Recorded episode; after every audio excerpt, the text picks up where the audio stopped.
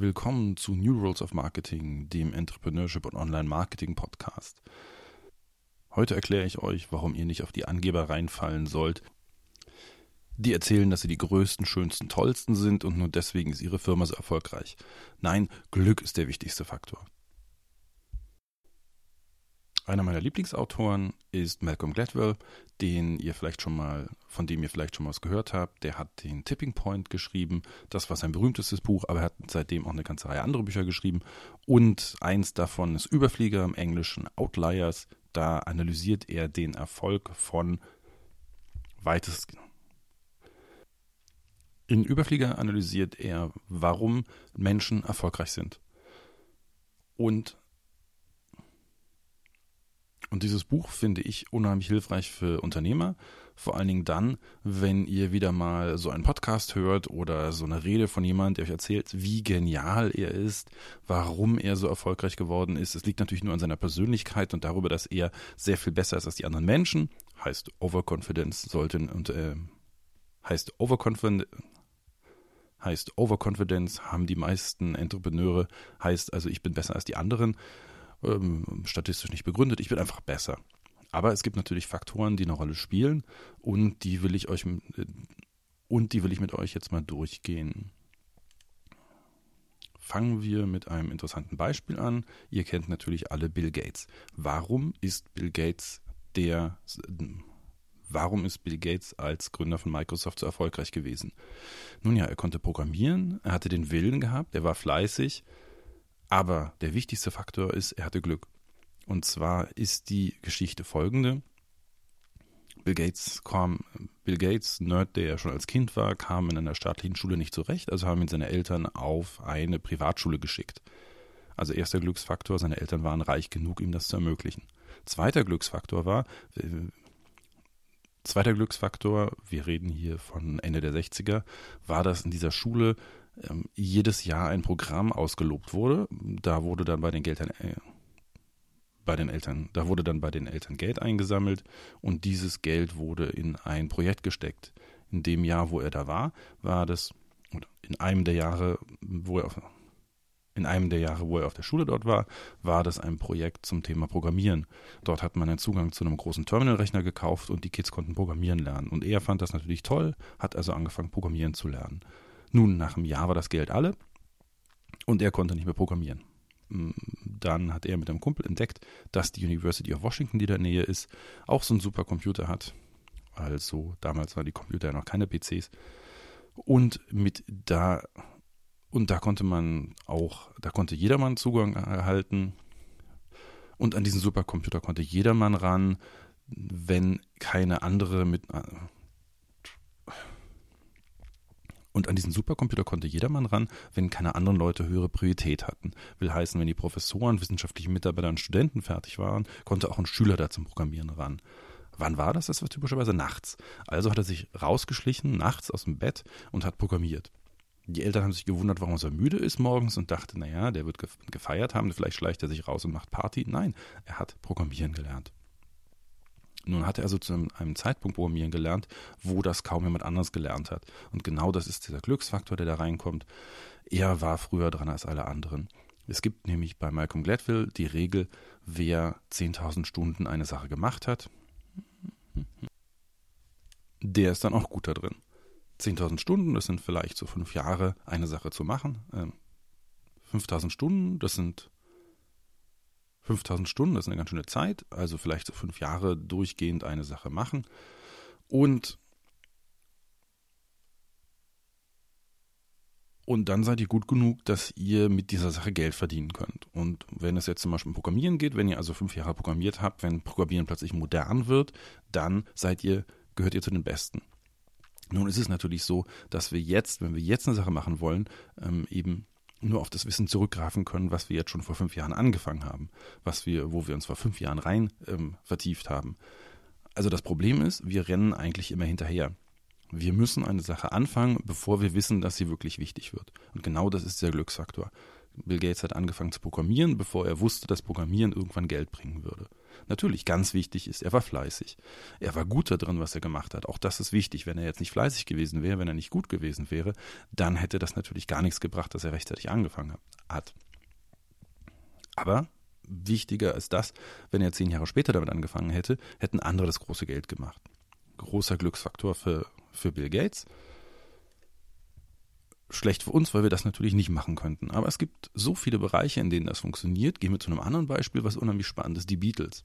Die Beatles sind ja nun die Band schlechthin. Kaum eine andere Band ist so erfolgreich wie die Beatles. Warum sind sie aber zu dieser Band geworden? Und da gibt es diese schöne Geschichte, dass sie in Hamburg in einem Lokal gespielt haben. Das ist der Start ihrer Karriere. Wie sind sie dazu gekommen? Ganz simpel.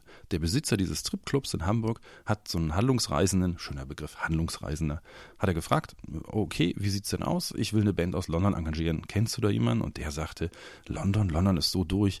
Du musst Bands aus Liverpool hin. Äh, äh, du musst Bands aus Liverpool holen. Ich kenne da eine. Ich schick die mal rüber. Erster Glücksfaktor wenn er nicht diesen Typen getroffen hätte, sondern jemand anderen, der hätte eine Band aus London organisiert. Nein, aber der Typ war in der Szene drin und die Beatmusik, die war in Liverpool halt unheimlich stark.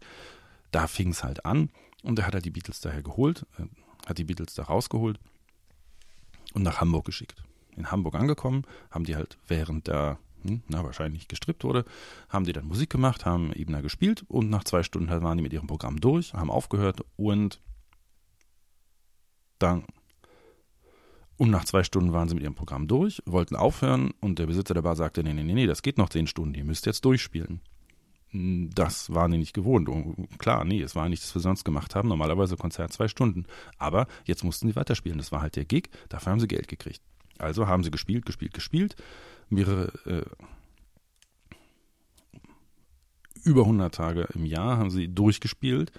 Ähm, gerüchteweise hinter der Theke geschlafen. Also haben wirklich das Handwerk gelernt. Und als die Beatmusik dann so weit war, dass sie weltweit populär wurde, dass sie aus Liverpool rausgekommen ist, hatten die diese 10.000 Stunden Erfahrung, die man brauchte, um zu spielen mit der Musik, um eben die manuellen Fähigkeiten zu haben. Also wenn sie nicht so gut gewesen wären auch, also wenn sie nicht so kreativ gewesen wären, hätte das gar nichts gebracht. Wenn sie den Auftrag in Hamburg abgelehnt hätten, hätte das auch nichts gebracht. Sie haben aber durchgehalten und haben dadurch das Wissen erlangt, die Fähigkeiten erlangt, um dann populär zu werden. Wären sie aber nicht, wären sie nicht, äh, wären sie aber nicht zufällig nach Hamburg gekommen, wäre aus ihrer ganzen, wäre aus ihrer ganzen, äh, wäre aus ihrer ganzen Karriere nichts geworden. Und so kann man das immer weiter. Malcolm Gladwell bringt noch einige Beispiele und das Wichtigste daran ist, ihr müsst sehen, und das Wichtigste daran ist, wenn ihr jetzt so einen Angeber vor euch habt, der da habt, und das Wichtigste daran ist, wenn ihr dann so einen Angeber vor euch habt, der sagt, ja, ich bin erfolgreich, weil ich der große Zampano bin, dann könnt ihr hinterfragen und könnt schauen, warum hat er denn so viel Erfolg? Na klar, der war sicherlich erfolgreich, weil er fleißig war. Der war sicherlich erfolgreich, weil er eine Gelegenheit ergriffen hat, was für einen Entrepreneur ja unheimlich wichtig ist. Wäre sicherlich auch erfolgreich, weil er ein Gefühl dafür hatte und weil das, was er macht, das beherrschte er sicherlich auch. Er hatte diese 10.000 Stunden. Er hatte natürlich diese 10.000 Stunden ähm, Erfahrung. Nun, aber das Wichtigste ist, wenn wir nun, aber das Wichtigste ist, wenn wir diese 10.000 Stunden nicht rechtzeitig haben, dann bringt, uns das, dann bringt uns das gar nichts.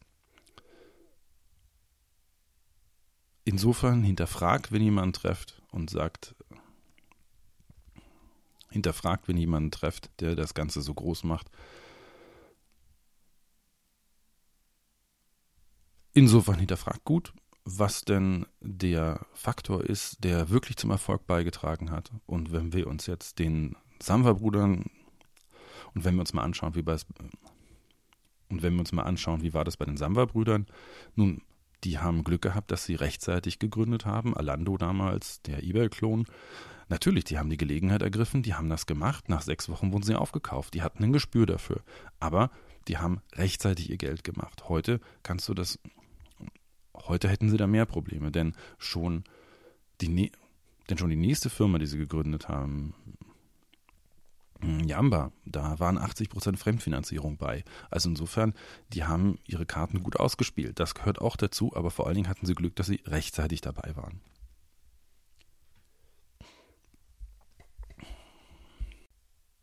Ein anderes sehr schönes Beispiel ist Nike, also der Sportschuh schlechthin.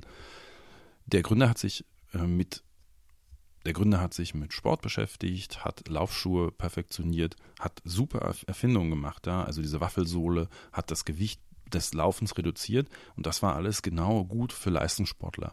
Nun hat er in Australien dann festgestellt, dass es eine neue Bewegung gibt, nämlich die Joggingbewegung. Und die Joggingbewegung war genau das, was seinen Schuh dann für die breite Masse, äh, was seinen Schuh dann für die breite Masse spannend gemacht hat. Also er hätte, also Nike wäre weiterhin ein Anbieter für also Nike wäre weiterhin ein Anbieter für Sportschuhe geblieben, für, ähm, für Schuhe, die im Leistungssport gebraucht werden, aber erst die Joggingbewegung hat Nike zu dem gemacht, was es heute ist, nämlich eine Ikone. Wäre die Jogging und wäre er nicht zufällig in Australien gewesen, hätte er die Joggingbewegung auch nicht rechtzeitig kennengelernt. Vielleicht hätte dann jemand anderes dafür Schuhe erfunden. Also Glück spielt eine riesige Rolle.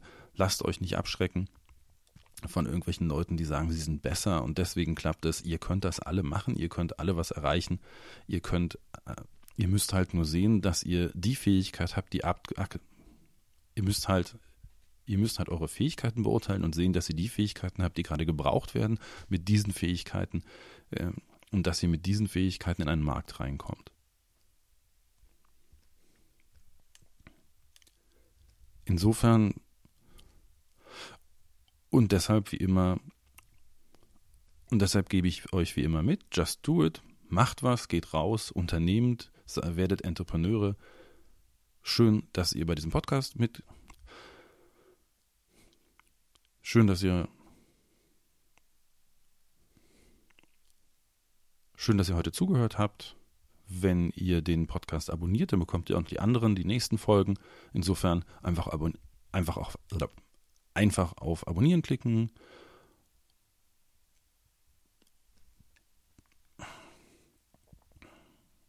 Viel Erfolg bei allem, was ihr macht. Bis zum nächsten Mal, euer Dietmar.